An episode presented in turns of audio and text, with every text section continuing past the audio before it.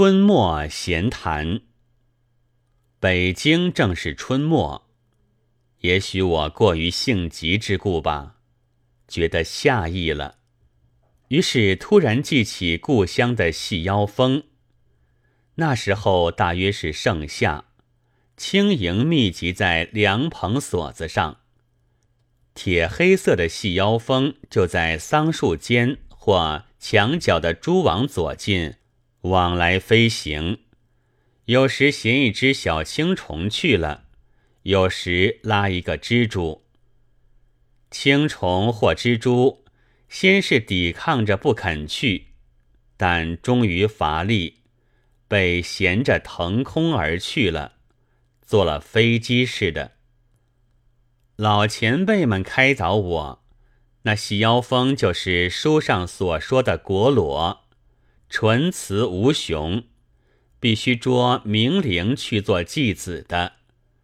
他将小青虫封在窠里，自己在外面日日夜夜敲打着，祝道：“像我，像我。”经过若干日，我记不清了，大约七七四十九日吧，那青虫也就成了细腰蜂了。所以《诗经》里说。明灵有子，果裸复之。明灵就是桑上小青虫，蜘蛛呢？他们没有提。我记得有几个考据家曾经立过一说，以为它其实自能生卵，其捉青虫乃是填在窠里，给孵化出来的幼蜂做食料的。但我所遇见的前辈们都不采用此说，还倒是拉去做女儿。我们为存留天地间的美谈起见，倒不如这样好。当长夏无事，前属林荫，瞥见二虫一拉一聚的时候，便如睹慈母教女，满怀好意。而青虫的婉转抗拒，则活像一个不识好歹的毛丫头。但究竟是疑人可恶，偏要讲什么科学？科学虽然给我们许多惊奇，但也搅坏了我们许多好梦。自从法国的昆虫学大家法伯尔仔细观察之后，给幼蜂做食料的事。可就证实了，而且这细腰蜂不但是普通的凶手，还是一种很残忍的凶手，又是一个学识技术都极高明的解剖学家。他知道青虫的神经构造和作用，用了神奇的毒针，向那运动神经球上指一试，它便麻痹为。不死不活状态，这才在他身上生下蜂卵，封入壳中。青虫因为不死不活，所以不动，但也因为不死不活，所以不烂。直到他的子女孵化出来的时候，这食料还和被捕当日一样的新鲜。三年前。我遇见神经过敏的俄国的义军，有一天，他忽然发愁道：“不知道将来的科学家是否不至于发明一种奇妙的药品，将这注射在谁的身上，则这人即甘心永远去做服役和战争的机器了。”那时我也就皱眉叹息，装作一齐发愁的模样。已是所见略同之志意，殊不知我国的圣君、圣臣、圣贤、圣贤之徒，却早已有过这种黄金世界的理想了。不是为必作福，为必作威，为必御食吗？不是君子劳心，小人劳力吗？不是至于人者似人，至人者似于人吗？可惜理论虽已卓然，而终于没有发明实权的好方法。要服从作威，就需不活；要贡献玉石，就需不死；要备智，就需不活；要供养至人者，又需不死。人类生为万物之灵，自然是可贺的，但没有了细腰风的毒针。却很使圣君贤臣、圣贤、圣贤之徒，以致现在的阔人、学者、教育家觉得棘手。将来未可知。若以往，则治人者虽然尽力施行过各种麻痹术，也还不能十分奏效，与国裸并驱争先。即以皇帝一轮而言，便难免时常改姓易代，终没有万年有道之长。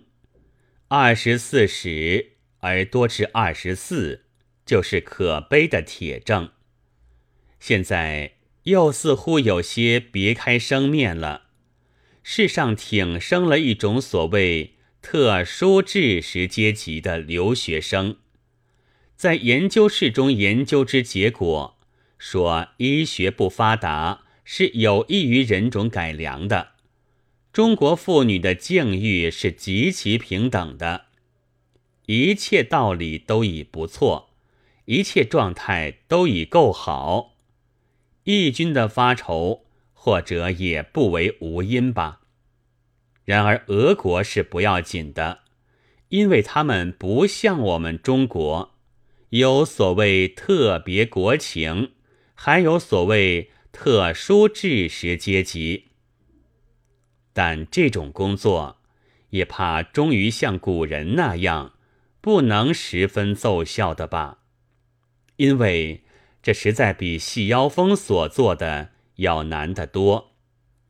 他与青虫只需不动，所以仅在运动神经球上一试。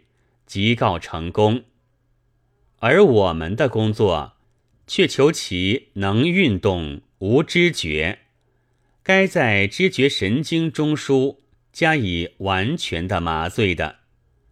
但知觉一失，运动也就随之失去主宰，不能贡献玉石。恭请上自疾风，下至特殊知识阶级的赏收享用了。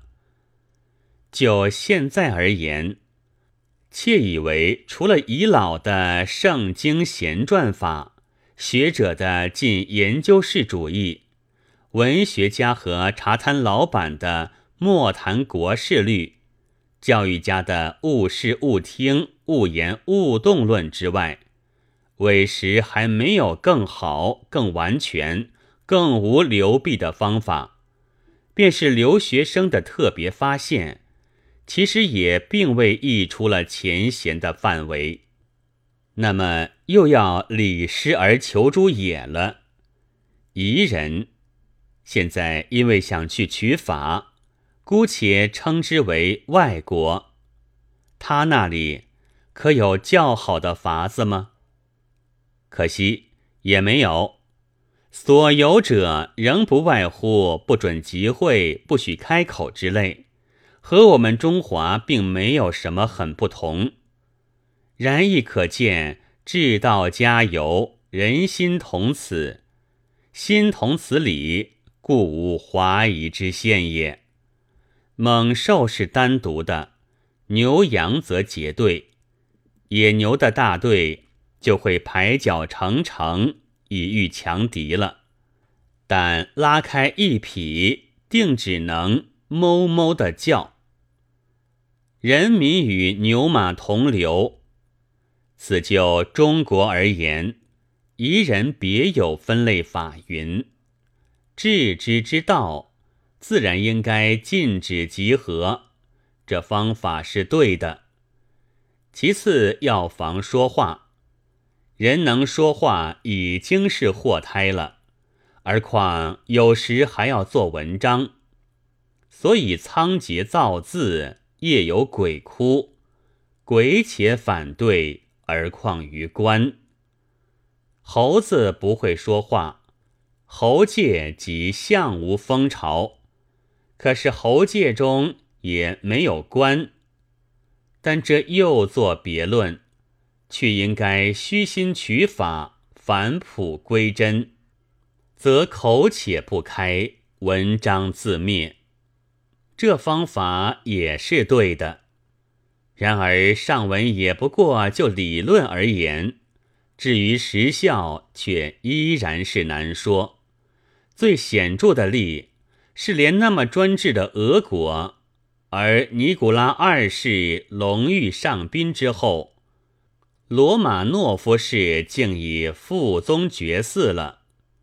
要而言之，那大缺点就是虽有二大良法，而还缺其一，便是无法禁止人们的思想。于是我们的造物主，假如天空真有这样的一位主子。就可恨了，一恨其没有永远分清智者与被智者；二恨其不给智者生一只细腰蜂那样的毒针；三恨其不将被智者造的即使砍去了藏着的思想中枢的脑袋，还能动作服役。三者得一。阔人的地位即永久稳固，统御也永久省了气力，而天下于是乎太平。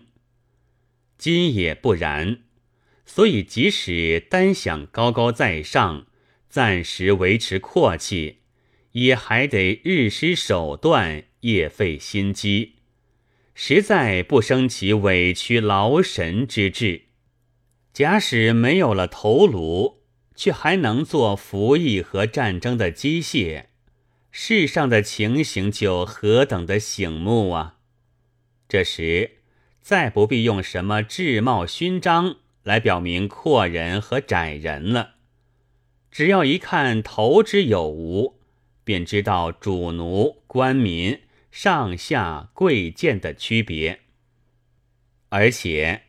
也不至于再闹什么革命、共和、会议等等的乱子了。单是电报就要省下许多许多来。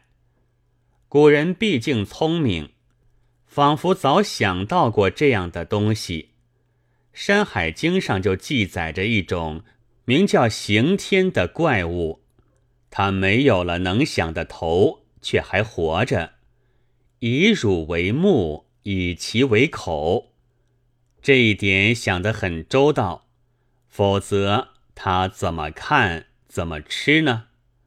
实在是很值得奉为师法的。假使我们的国民都能这样，富人又何等安全快乐？但他又执干妻而舞，则似乎还是死也不肯安分。和我那专为阔人图便利而设的理想的好国民又不同。陶潜先生又有诗道：“行天舞干戚，猛志故常在。”连这位貌似旷达的老隐士也这么说，可见无头也会仍有猛志。阔人的天下。一时总怕难得太平的了，但有了太多的特殊知识阶级的国民，也许有特在例外的希望。况且精神文明太高了之后，精神的头就会提前飞去，区区物质的头的有无，也算不得什么难问题。一九二五年四月二十二日。